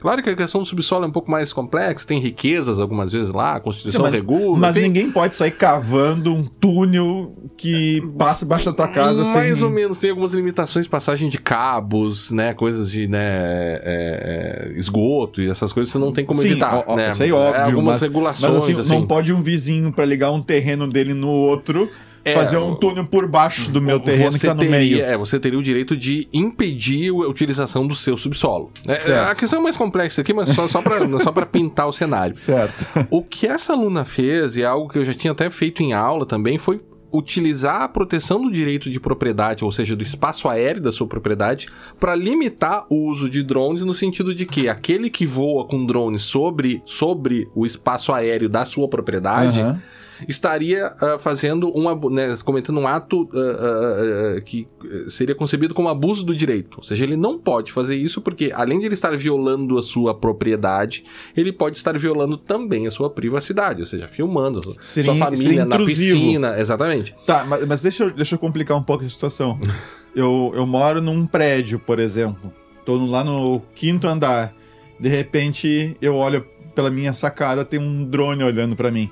É, você teria esse mesmo Ele não tá direito. tá acima, ele não tá acima, nem está no meu terreno. Sim. Tá no terreno do vizinho, só que tá no mesmo nível da minha sacada. É, se você imaginar que o vizinho é o dono do terreno, ele estaria fazendo um mau uso do seu direito de propriedade. Ou seja, ele estaria fazendo um mau uso da, do seu espaço aéreo. Entende? Ao botar o drone no, meu, no nível da minha sacada. No nível da sua sacada.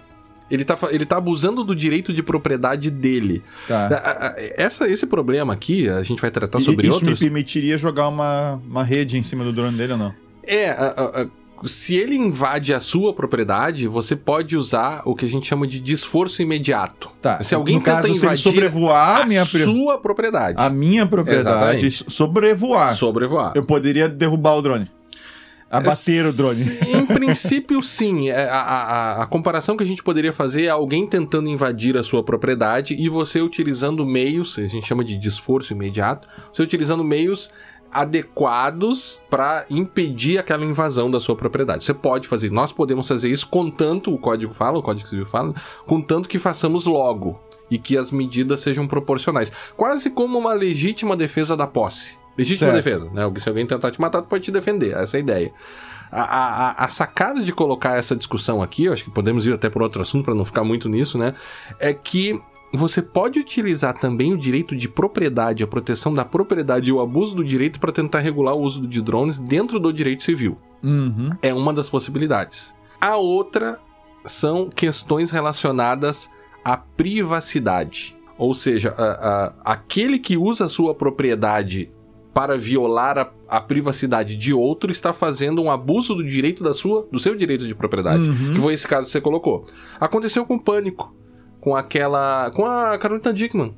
O Pânico, sabe a Carolina Dickman? Da, da sim, lei Carolina Sim, sim. É, é, o pessoal do Pânico, do programa Pânico, contratou um guindaste e subiu o guindaste até, sei lá, o quinto, sexto andar, onde ficava o apartamento dela e começou a filmar ela dentro da sala dela.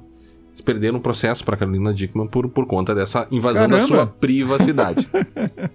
a gente, então, Meu nessa Deus linha, Vinícius, a gente tentou aqui imaginar algumas situações de possibilidades violadoras de privacidade por meio de drones. A primeira delas é acompanhamento de pessoas e carros por meio de reconhecimento facial e de placas a gente fica pensando, né? Bah, reconhecimento de placas é uma tecnologia muito distante da gente, né?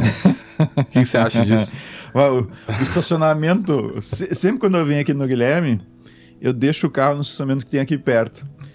Na frente de casa, quase? É, na frente, praticamente. E esse estacionamento, ele. Você não dá nada, assim, você olha assim. É, é normal, né? Estacionamento. Não, é, é. Podia ser mais caprichado claro, até, claro, né? Claro. Mas ele tem reconhecimento de placa na entrada e na saída do. do é, Os shoppings já tem isso também, né? Sim, sim. Você entra no shopping e já reconhece a placa no, no, no carnezinho, né? No cartãozinho. A ideia é a seguinte: será que uh, não poderíamos embarcar isso em drones também para perseguir, perseguir no sentido de seguir carros? Né? Será que a polícia poderia usar esse tipo de tecnologia para seguir carros e seguir uh, pessoas, consequentemente? É, é, né, é, é, um, é uma, uma discussão que a gente pode colocar aí e talvez se perguntar se de repente a gente não precisaria, inclusive, de leis para permitir esse tipo de atividade. Né? Talvez uhum. a gente esteja entrando numa zona cinzenta da polícia usando algumas tecnologias né, com uma certa. Uh, que invadem uh, muito intensamente a privacidade das pessoas, e isso poderia causar danos, né, de uma forma geral, à coletividade. Essa seria uma possibilidade aqui.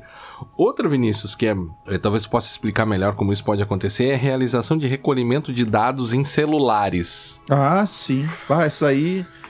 Você tem um trabalho de alunos meus, um trabalho de TCC, mais de um trabalho, aliás, que foi feito nessa direção. Né, para demonstrar o que tem de ruim né, nessa uhum. possibilmente É você capturar... Não com drones, os trabalhos, né? Não, não, não, não envolvendo drones. Mas você poderia e... aplicar isso nos drones. Né? Exatamente. Né? Uhum. Eles, eles, eles, tinham bases fixas para coleta da, das informações de Wi-Fi e Bluetooth dos dispositivos. Ou seja, tá? armazenavam MAC address. É, entre outras informações, uhum. né? para conseguir identificar dispositivos numa determinada área. Tá? E aí foi possível identificar, obviamente, é, certos padrões aí de, de comportamento. Agora, você imagina você embarcar isso, esse dispositivo, né, que, na, que, pode ser um Raspberry com. Pode ser um Raspberry. Com, tende com uma interface wireless, uma é. interface Bluetooth e, que e assim tem, por né? diante. Interface wireless tem, né? Você pendura esse negócio no, num drone e você pode largar o drone por aí uh, é, para mapear quais dispositivos estão aonde. E como o dispositivo é ultra pessoal, ou seja, é, é, ele fica sempre atrelado àquela pessoa, claro que há mudanças, mas não é assim tão frequente. Uh, você tem como identificar quem está onde, quem que está num determinado protesto. Quem que está é. num determinado evento. É. Ou ainda, eu quero perseguir uma determinada pessoa. E, e olha, e olha que é um uso Uh, claro que pode ser abusado, tá? Claro. Mas você pode, de repente, utilizar isso de forma legal. Uh, imagina para a polícia que interessante seria, numa área de alto risco para os agentes, tá? você poder fazer com que um drone pequeno uhum. né, persiga um determinado aparelho pelo sinal Wi-Fi ou Bluetooth dele. É. Sabe que. É, é, é interessante, é uma aplicação é, perfeitamente factível. Justa. Não, sim. O, o, o, de, o problema dentro... é a nossa preocupação, a minha preocupação, pelo menos, quando você fala na, no uso de, de, desse tipo de. No uso das tecnologias em geral por forças policiais, é a preocupação que a gente tem. É, tem que ter com o abuso, né? Você precisa conter o mau uso pela claro, força policial do claro, Estado. Claro, mas, né? mas é, é algo. a gente concorda, né? Não, sem dúvida. Tá, mas tá. É, que, é tal como arma, entende? A, a, a, polícia tem que ter arma. O, o, agora, tem gente que abusa né, dessa, dessa necessidade, sem dúvida nenhuma. E, ah, qual é a solução? Vamos tirar a arma da polícia. Não é bem assim. Que tem que se coibir a que, a, o mau uso que é feito. É, o problema é, é, disso no Brasil, né? A gente aumentou não, não apenas o número de mortes, esse ano foi o recorde de todos os tempos agora, uhum. né? Mas a gente aumentou sensivelmente também o número de interceptações telefônicas e telemáticas. Inclusive uhum. interceptações por Skype. Sensivelmente. Sim. Né? De uma hora para outra isso aumentou bastante. Eu tô sem os dados aqui. Né? Até tá, mas, deveria, mas tudo né? bem. Mas assim. Mas enfim, a, é uma, é uma abuso questão. Abuso tem que ser coibido. Sem mas, a, mas existem aplicações perfeitamente. Uh, que poderiam ser, ser utilizadas de forma extremamente útil. Sim. E dentro de, de um framework legal. Sem dúvida. Né, Num mundo perfeito, sim.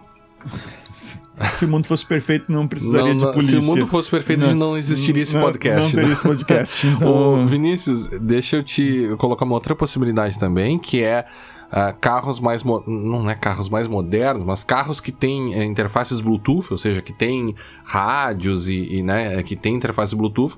Você também poderia usar um drone para seguir o MAC address dessa interface Bluetooth do carro. É, é elementar isso ou não? Sim, sem dúvida nenhuma. Um é. software que consiga seguir um Mac, embarcado num drone para seguir um MAC address é algo muito fácil de fazer. É, não vou dizer que é muito fácil, você tem que ter, sim, sim. mas sim, a tecnologia para fazer isso está tá, tá, tá disponível. qualquer né? programador. É, você vai ter que investir um pouco de dinheiro e um pouco de tempo, mas não é algo que você vai fazer. Uhum. É tranquilo. provavelmente até já existe, né? A gente não, não pesquisou tipos de drones é, para vigilância, é, mas existem, provavelmente é, só, existe. Só né? pra te ter uma ideia, existem drones, é só que é para uso esportivo, né? em que você leva uma pulseira, você larga o drone, sai de bicicleta e o drone sai atrás de você filmando. Tá, isso, isso já tem.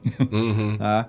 Claro, ali tem um sinal específico para aquele drone te seguir. Sim. É, então só tem que fazer usar a mesma ideia para seguir, por exemplo, o sinal de Wi-Fi de um celular que fica perguntando onde é que está a rede tal, onde é que está a rede tal que ele vai fazer isso a cada um certo intervalo de tempo e se vai atrás do celular. É, você falou também sobre uma questão de é, drones saber, é, é identificando quem está em certas manifestações sim, pelo MAC sim. address do celular. Do celular, né? sim. É. Assim, ó, mas isso é muito interessante, tá? Aí é um potencial de abuso muito grande. Claro, porque, porque a gente tem, às vezes, perseguições de é pessoas que participam mais, de manifestações. É muito né? mais interessante do que a digital hoje, no, na minha opinião, tá? A leitura da, da digital, é a, a, você saber o MAC address do celular do cara. Do celular das pessoas. O, o, o MAC address da interface Bluetooth, que tem um MAC address associado a ela, e o MAC address da, da interface Wi-Fi.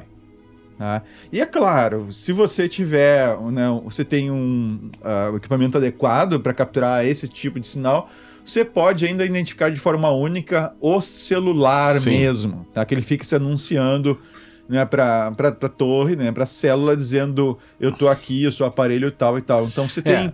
você tem três informações que você pode pegar do, remotamente no celular, tá? A identificação dele do sistema celular mesmo. Você pode pegar o MAC address do Bluetooth e o MAC address do Wi-Fi. Só que o MAC address do Bluetooth e do Wi-Fi você pega com um qualquer interface de rede sem fio. Inter... Exatamente. Você convida o cara para uma reunião e descobre qual é o MAC address do telefone dele.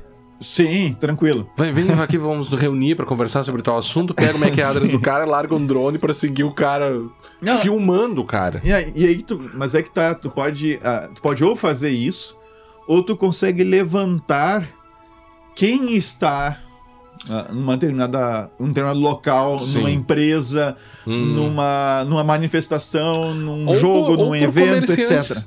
Pro comerciante. Sim, mas. Você ganha num shopping, tá. alguma coisa assim. Nos shoppings já acontece. Já isso. acontece, já acontece. É. Tá. Isso tudo não é novidade. A novidade é. seria você embarcar isso no drone. É, né? nos shoppings desliguem o Bluetooth e o Wi-Fi. É. É, uma outra possibilidade seria a interceptação de comunicações por meio de drones levando em consideração até o nosso último episódio sobre o, o, o crack, né? O, o, o, cra o crack attack, ou seja, a possibilidade de você violar, claro, violar dentro de certas circunstâncias bem limitadas uhum. e bem específicas, né? Mas você poderia utilizar um drone com um Raspberry Pi para tentar interceptar comunicações. Claro, de forma não autorizada pelo judiciário seria o crime de interceptação telemática Sim. não autorizada lá da lei 9296. Mas você consegue usar um drone para isso, né? Não, você imagina o seguinte, tá? Pensando num cenário, existe uma empresa uh, na qual o atacante tem um certo interesse, um banco, por exemplo, ou uma outra instituição que trabalhe com recursos financeiros, uma empresa de investimentos, lá sei eu. Sim. E essa empresa, ela se encontra num prédio, tá? Num andar, andar relativamente alto. E você eles usam Wi-Fi, mas, mas tomaram cuidado de reduzir bastante a potência dos seus access points para que fique o sinal fique relativamente limitado ao seu andar. Você tá pensando no Fentocell lá do, do Mr. Robot? Quase. Quase. Então, quais são as tuas opções? Ou tu tem uma antena direcional que te dá um ganho absurdo e tu consegue chegar na antena do cara, né, na, no, no, access point da, da vítima que tu, que tu tá procurando, ou tu consegue uma sala vizinha onde tu consiga ficar algum tempo lá com um access point ou com o teu computador para fazer alguma coisa. Ou se é, bah, não tem como eu chegar lá, entende? O prédio inteiro é da empresa, eu quero chegar na rede do andar tal, que é onde está tal tipo de informação e lá tem um Wi-Fi, mas eu não consigo chegar. Acesso, uhum. Você pega um drone. Sim, isso é uma hipótese. sim, embarca o, o um, um, um Raspberry. Raspberry. ou qualquer outro computador, um Beagle da vida, lá sei eu, qualquer coisa que você consiga. Cada, cada vez são menores, né? Embarcar Vamos o teu sistema ali dentro, uhum. tá? E tu leva até lá em cima e nem que tu faça uma repetidora do sinal para ti, entende? Uhum. Faz com que ele repita o sinal, ele seja só um relay para ti, o, o teu um drone. O teu drone. E se melhor, se der ainda melhor ainda, tu pode pousar com o drone em cima do prédio lá e deixar ele lá parado como repetidora para ti. Faz o teu ataque e depois levanta voo e tira o drone de lá. Então, é, é, não são coisas. Aí não há nenhuma novidade, né? Eventuais ataques à rede sem fios já existem desde que existe a rede uhum. sem fio. A novidade é você colocar. E é uma questão é, é, quantitativa e qualitativa. Você fazer coisas que antes você só conseguiria fazer presencialmente o drone te dá novas possibilidades. E quando você fala em. É, você falou antes aqui drones de tamanhos de insetos. Uhum. Há um livro bem interessante aqui que se chama é, vai estar tá no show notes também. É, The Future of Violence: Robots and Germs, Hackers and Drones. Eles falam sobre drones do tamanho de insetos. E mesmo que isso seja uma coisa muito distante, assim, drones peixes, drones pássaros, micro-robôs e drones insetos, há um vídeo uh, uh, que a gente vai colocar no show notes também, chama Harvard Micro Robotic Fly. Basicamente, eles fazem um drone minúsculo. Uh, com poder de voo, enfim. Se você imaginar situações de miniaturização, você consegue uh, uh, não apenas fazer drones do tamanho de insetos, uhum. mas drones mais elaborados do tamanho de pequenos pássaros. Uhum. Há essa possibilidade. Há, há, empresas, inclusive, trabalhando em drones pássaros para vigilância. Não, Porque o drone você ainda percebe ele, ele eh, funcionando. Inclusive, né? inclusive em bandos. Em né? bandos, é. Drones que funcionam em bandos. Mas veja, o, o drone hoje ele tem uma questão física é, que você vê que ele está ali. É, que é um outro, uma questão que a gente vai tratar um, um pouco a, além, que é a, a, ideia da percepção da vigilância. Você percebe que tem um drone ali. Você, se você for um cara mais é, como é que se diz, é, é, paranoico, uhum. tem um drone me seguindo, cara. Qual é o filme? É o, o Goodfellas, né? Que tem aquele, é, os bons companheiros que tem um, um, um, um helicóptero perseguindo ele, ele tá meio, né? Eles começam a se drogar, enfim, quem viu o filme se lembra. Mas você pode, você percebe agora um pássaro e talvez esse seja o próximo passo na história dos drones você fazer drones que não se parecem com drones, você fazer drones que se parecem com pássaros, com insetos, o que afetaria a ideia de percepção da vigilância. Uma uhum. possível outra ideia, Vinícius, seria o drone hacker. Ou drone hacker, uh, que a gente já viu essas possibilidades aqui, mas basicamente tudo o que um drone pode fazer, ou melhor, tudo que um hacker pode fazer, você poderia em tese embarcar num drone e fazer um drone hacker. Certo? É, é aquilo que eu, que eu falei, com um drone você consegue chegar mais perto do teu alvo, entende? Uhum. Então tu pega uma empresa que tem um perímetro cercado, entende? Uhum. Você não consegue passar aquele perímetro, o drone consegue. Então você pode. Então, se, ah, vou, vou tentar testar se eu consigo chegar na rede Wi-Fi da empresa uhum, X. Uhum. Uh, daqui a pouco eu não consigo entrar no pátio dela. Mas eu posso pegar com o drone, levantar, Sim e com o drone entrar no pátio dela, entende? Isso tanto por um criminoso interessado em cometer um crime, quanto por um atacante não tá fazendo um teste de invasão, talvez, alguma é, coisa assim, né? Não é, muito, não é convencional hoje tu utilizar num, num pen test usar um negócio desse. Porque normalmente a empresa te contrata, claro, então. Vai te franquear acesso. Vai né? te franquear o acesso, tu vai fazer os testes que tem que fazer, era isso. Você é. tem algumas coisas de RB, de, de Radio Base Estação Stations, Rádio Base. É, é. É, é, falsas, né? Que é uma coisa bem antiga e tal. Como é que isso se relacionaria com os drones? Cara, isso é muito legal. teve, gente que já fez isso, tá? Ah. É, existem uns, uns hardware chamados SDR Software Def Defined Radios, tá? Em que essencialmente é uma, uma, é uma placa que você liga no seu computador e você consegue. Os mais comuns você só consegue receber. Tá? Então, você, a, a, a, faixa de frequências pode variar de 70 Hz, a kHz a 3 GHz, entende? Mais do que o suficiente para me meter a mão em celular, comunicação, o que você imaginar. Uma tá? placa de rádio. É uma, é uma placa que você liga Acho um que nós vimos até uns vídeos uma vez dessas tem, placas é, tem umas funcionando, plaquinhas né? bem legais. E, e caras também. Aham. As, as melhores, elas não só recebem numa faixa de frequência bastante ampla, mas elas também transmitem.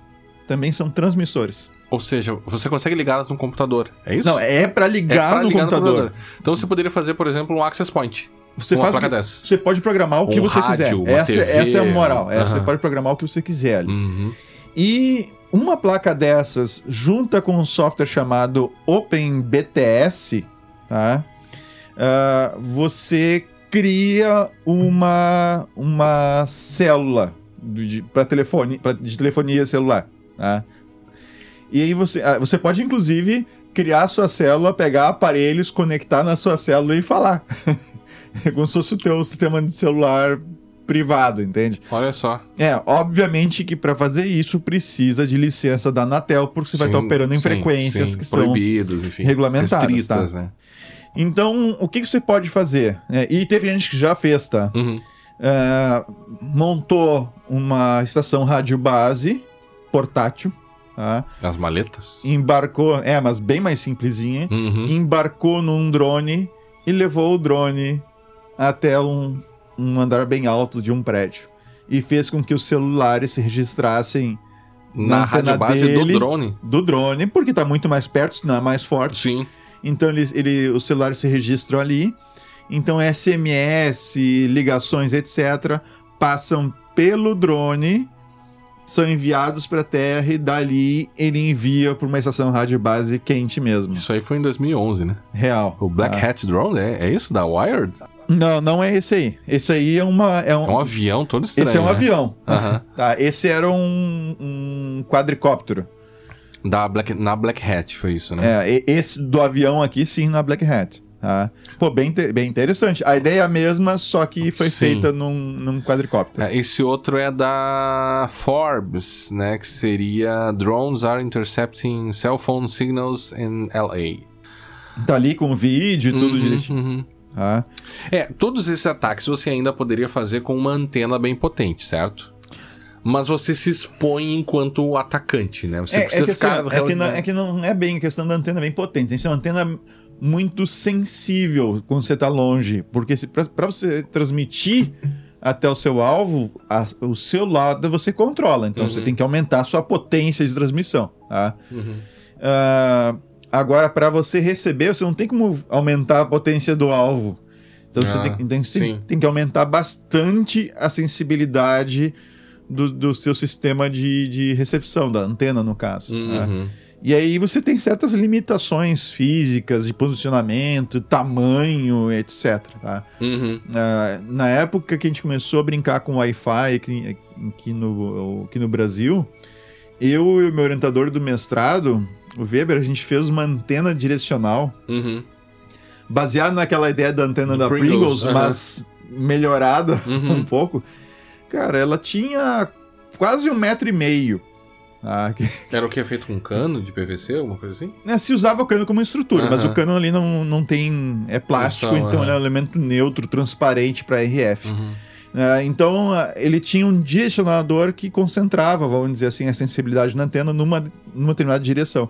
Só que ele era tão direcional Uhum. que você movia um pouquinho para fora do, da direção do alvo Sim. e você já saía fora. Sim, a longa distância é um, um, um pequenos um poucos graus ali, né? Exatamente. Então, Mas o pessoal faz é, alguns ataques com antena de, de TV por satélite, né? É, mas é que a, questão. Com, com, aquelas anteninhas de é, TV mas aquilo satélite, é, né? é, é, é, que a moral da história é o seguinte: você tem que pensar, não é que curso rápido de, de, de, de antena. De antenas, tá? né? Na antena você tem um elemento ativo, que é o que faz a transmissão ou que é o que recebe o sinal, uhum. e você tem aqueles elementos acessórios, digamos assim, que basicamente envolve um refletor, uhum. que no caso da antena parabólica é o disco. Né? então a, sim, sim. a antena em si ela tem aquele refletor aquele refletor recebe o sinal e concentra na antena mesmo, efetivamente, que está na ponta. Uhum. Tá? E quando você transmite, acontece o efeito contrário, né? Da antena vai, bate no refletor e uhum. joga tudo para frente. Que nem luz. Uma lanterna, Sim. ela tem um elemento ativo que é a lâmpada, e dentro ela tem um refletor uh, que é de. Que, que é espelhado, sim, né? Sim, sim. Que joga a luminosidade que iria para trás, joga para frente, uhum. digamos assim, tá? E no caso da antena, quando você vê aquela espinha de peixe, uhum. né, nessas antenas de VHF, que é uhum. muito comum, é, aquela espinha de peixe, ela é um direcionador. Então, enquanto o refletor reflete o que iria para um lado, ele joga de volta uhum. né, no sentido contrário, aquele direcionador, ele concentra a, a, a, tua, a, a tua onda, o né, teu sinal, de tal forma que, que ele tem mais potência numa determinada direção. Uhum. Então tu espalha menos o teu o teu sinal e concentra ele numa direção. Então tu consegue ir mais longe. Uhum. Né? E a antena ela tem um esquema de reciprocidade. Se ela transmite bem, ela recebe bem na mesma frequência. Uhum. Então essa antena vai ser mais sensível. Tá? Cara, sobre, sim, é, sobre é... antenas tem livros e livros sim, sim, só sobre antenas. É tá? Então... É, é o que, eu ia te dizer? É, bom, mas não podemos perder de vista que estamos falando de drones, né? A ideia aqui seria, e a relação com a antena seria você ampliar a possibilidade é, de captação de sinais por meio de algo que você leva é, mais perto. É, né? Exatamente, ou seja, tu é, pega o drone. Esse é o ponto, né? Simplesmente a altura que tu consegue levar ele, tá? ou a altitude, acho que seria o correto, uhum. né? Uh, já melhora em muito a tua possibilidade de captação de sinais. Sim. Entende? Sem Mas, contar assim, a questão de é chegar mais perto do, do alvo, alvo, né? Sim. Mas não é nada tecnologicamente novo. Não, não, você está aproximando um sensor, basicamente. Né? Exatamente. Né? E, e, o que nos impede um pouco de brincar mais com isso é ter que a grana que tem que botar para ter um. Claro um drone bom. Sim. Aquela ideia de fazer de antigamente do War Drive, né, que se fazia no Brasil, né, quando nem tinha muitas redes sem fios, uhum. você botava uma antena no carro para ver quais eram as redes que tinha. Eu ainda faço isso. É, mas o pessoal que gosta de redes faz isso, né? Eu ainda tenho uma antena magnética, magnética que coloco no carro no por carro, cima é, e é. deixo captando. Para teste de invasão e coisas assim, né? Mas hoje você consegue fazer um, um War Drive é, Drone, um War Drone. não sei se essa, né? Mas... Não sei, é, é, é War Drive Warfly. Drone, né? Warfly, sei lá.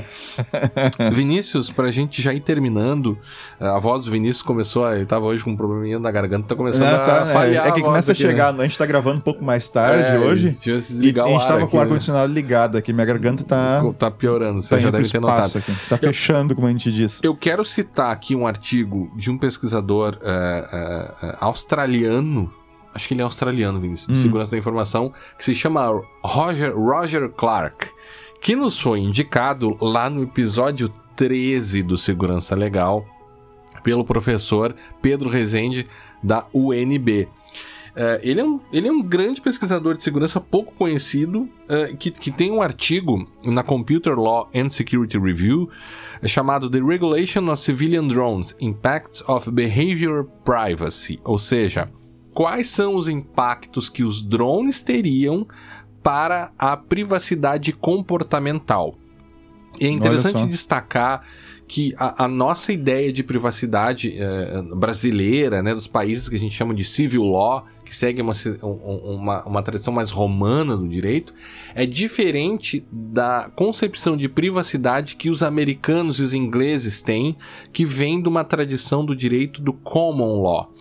E e a, a, ideia de privacidade deles, se a gente fosse comparar com a nossa ideia, uh, abrangeria outros tipos de proteção né? Proteção à honra, proteção à imagem, proteção até algumas questões relacionadas com liberdade, estaria dentro da privacy americana. Americano, uhum. falei americano. Da americana. privacy americana. né? Privacy americana. Então, uh, nessa perspectiva de um, de um direito de privacy mais aberto, que protege mais elementos do que o nosso direito de privacidade protege, o que o Roger Clark coloca é que o uso de drones para a vigilância, e veja, esse é um assunto também, é, é um mundo aqui, né? A vigilância por drones.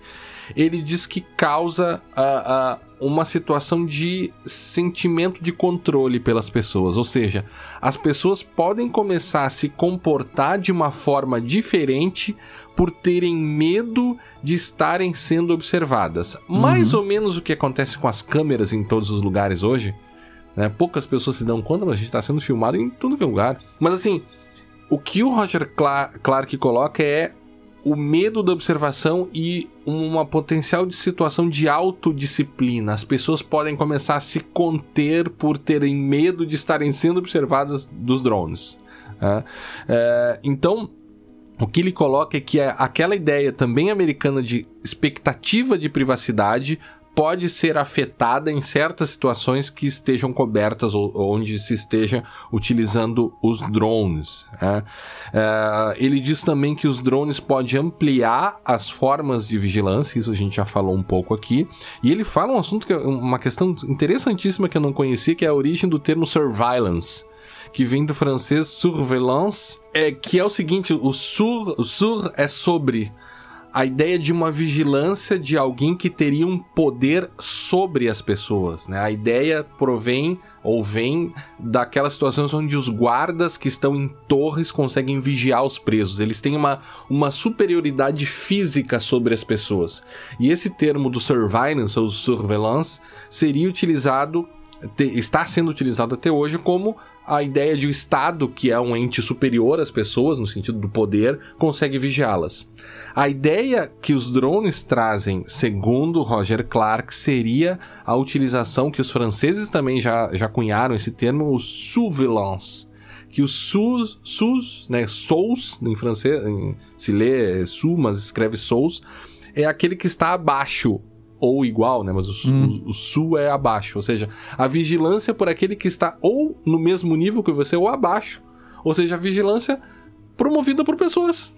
Não apenas mais pelo Estado, mas um novo tipo de vigilância que os drones permitiriam. Ou seja, ele vai longe, o artigo é, é, é grande, ele fala sobre a questão da, das polícias, das eventuais zonas cinzentas que as polícias entrariam com o uso de drones, e entre as conclusões seria que esse efeito dissuasório da, vigi da vigilância que os drones poderiam causar seria muito menor do que o chilling effect, ou seja, o efeito de, de, de autodisciplina que as pessoas teriam ou como as pessoas poderiam começar a se comportar de formas mais reservadas por medo de estarem sendo observadas uh, pelos drones. Ele conclui que é um problema de vigilância, enfim. Eu vou deixar o link, né? E, e até fala sobre a ideia de hipervigilância a certos grupos, ou seja, perseguidos e manifestantes políticos poderiam uh, uh, sofrer muito com o uso de drones também, principalmente em estados pouco democráticos e coisas dessa natureza. Eu vou deixar o link pro artigo,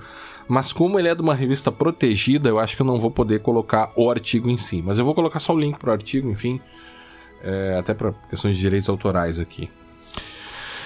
Eu acho que era isso, Vinícius. Eu acho que era isso. A gente eu falou sobre é várias coisas aqui. Foi um pouco mais solto o episódio. Uh, mas era algo que a gente já queria falar há, há, muito tempo. Ficou até meio desorganizado. A gente foi indo de um lado pro outro, de um é, lado é, mas pro assim, outro. Mas... o que eu acho muito legal é, e esse é um diferencial do que a gente encontra por aí sobre drones, tá? É, essa pesquisa histórica que tu fez aí, que tu trouxe no início, acho que isso é bastante curioso, é muito interessante a gente, a gente ver que não é algo assim tão. A ideia não é algo. Tão nova. Não é assim tão nova, tá? Então, uma pena que no Brasil o custo para se brincar com isso e fazer experiência e tudo mais, é, embora tenha tenha, tenha opções ba baratas, vamos uhum. dizer assim, mas são simples demais, né? Uhum. Uh, a gente tem, teria recursos bem mais interessantes lá fora. É uma pena que isso limita, limita um pouco o estudo. Uhum. Tem um pessoal aqui no Rio Grande do Sul, eu sei que tem um pessoal ali na UPF que estuda bastante isso. ex-professores ah, é? meus e hum, tal, uhum. que trabalham nessa, nessa área, na, área de, de, questão de agricultura, umas uhum. coisas nesse sentido. Uhum. E estão fuçando uh, já faz algum tempo essa questão de drones aí para uso na agricultura. Hum, ah, sim, sim. Da, é, que é bem interessante. Campos, é bem enfim. interessante. Mas é isso aí, Guilherme. É, Vinícius, eu queria então trazer é, naquele nosso quadro de dar indicações. Não tem nome ainda esse quadro, mas eu ouvi em outros podcasts aqui. De Não, dar uma indicação. Tinha, a gente tinha a gente no Segurança início, Legal. É, Lá no começo a gente Mas aí parada. acabamos perdendo e tal, Isso. né? É, ou seja, dar indicações ou falar sobre coisas completamente fora do, do, da, da área de segurança ou direito da tecnologia. E eu comprei essa semana aqui o livro do Gui, eh, Gile Lipovetsky, chama Da Leveza. Lendo aqui, Rumo a uma civilização sem peso. A orelha diz: Vivemos a era das utopias, light, o elogio à magreza, a consagração do bem-estar triunfam. O mundo virtual, os dispositivos móveis, os nanomateriais mudaram nosso dia a dia. Do mesmo modo, a cultura midiática, a arte, o design e a arquitetura exprimem o culto contemporâneo à leveza. Na contramão dessa tendência, contudo, a vida parece cada vez mais pesada. Ironicamente, é essa leveza que alimenta a sensação de peso os imperativos de uma vida mais leve, dietas, desintoxicações, desaceleração, alívio do estresse, busca do zen, vêm acompanhados por demandas exigentes com efeitos exaustivos, por vezes deprimentes. Em Da Leveza, de Lipovetsky, o célebre pensador das eras do vazio e do efêmero, que são outros livros que ele tem, né? Esse último do efêmero ele fala, ele fala sobre a moda, discute as razões desse fenômeno. É um livro interessante, eu li só umas, umas 10 páginas já aqui. É, e, e, que toca nessa, nessas tentativas que os sociólogos tetsky feito. O Lipovetsky faz isso, o próprio Bauman também faz isso, que é a forma que a gente tem de entender como essa o que é essa sociedade atual. A gente já, já falou um pouco sobre esses temas em outros episódios, mas é um tema que eu sempre persigo, assim, eu não, não sei não sei nem direito qualificar como é essa nossa sociedade atual. eu conto com a ajuda desses, desses psicólogos, Bom, desses sociólogos eu, aqui. Eu já que. Eu, eu não ia indicar esse livro agora, mas já, já, que a gente falou de eletrônica. Ah, vai, manda, a gente manda citou, bala. né? A gente não, não falou sobre. Pode ser sobre qualquer coisa, sobre qualquer coisa, qualquer coisa. Sobre qualquer coisa. Uhum. Então tá bom. Eu vou indicar para quem curte eletrônica ou para quem estuda. Para quem estuda já deve conhecer esse livro aqui, tá? Uhum. Porque é o livro de eletrônica, não é só mais um livro de eletrônica, é o livro sobre isso. Você gosta bastante de eletrônica, né? Ah, eu gosto, eu curto. Só que é, é, mais, é hobby, né? Não, uhum. não tem uma formação na área. Eu tenho um multímetro aqui em casa. é um bom começo. Continue, vai lá é o The Art of Electronics, do, do Paul Horowitz uhum. e do Winfield Hill. Tá? Uhum. Olha, é a terceira edição, eu comprei esse livro. Tem... É tipo um manual? Não, não. É, é um, é um livro. Manual? É um livro. Foram criados dois professores, um de Harvard, se não estou enganado, e outro de Cambridge. Uhum eles fizeram. É, é, já é a terceira edição, começou com uma série de notas de textos de aula e tal. Uhum. E é um, esse, essa, essa é a terceira edição do, do, desse livro. E, cara, é um livro muito bom para quem se interessa por eletrônica e realmente quer estudar a coisa. Uhum. É um livro, sim, que tem que ter na prateleira. Eu diria eu arriscaria dizer, embora não seja a minha área, uhum. tá? que, que fique, é o livro... que fique muito claro que todo estudante de eletrônica, engenharia eletrônica, qualquer coisa uh, afim, uh, que, uh, seja, cuja sua área a eletrônica esteja envolvida, tem que ter esse livro na sua biblioteca. Tá? E confirme o que eu tô te dizendo, o que eu tô dizendo aqui no podcast com o seu professor. De eletrônica. Né, né? é, de eletrônica é uma maneira muito genérica. É que nem dizer professor de informática uh -huh. no curso de ciência da computação, sim, entende? Sim, sim, sim. Você tem N cadeiras entendo, lá dentro. Claro, claro. Tá? Então é, é um livro bem interessante e fica aí no show notes para quem se interessa pelo assunto e quiser Ótimo. fuçar um pouquinho mais. Ótimo. Esperamos que tenham gostado desse episódio, é, desta vez ao vivo, e nos encontraremos ao vivo na gravação. Na gravação, presencialmente, é, é, presencialmente na é. mesma, no mesmo ambiente, mesmo ambiente físico. físico né? É, e esperamos todos agora no episódio 138 do podcast Segurança Legal. Até a próxima. Até a próxima.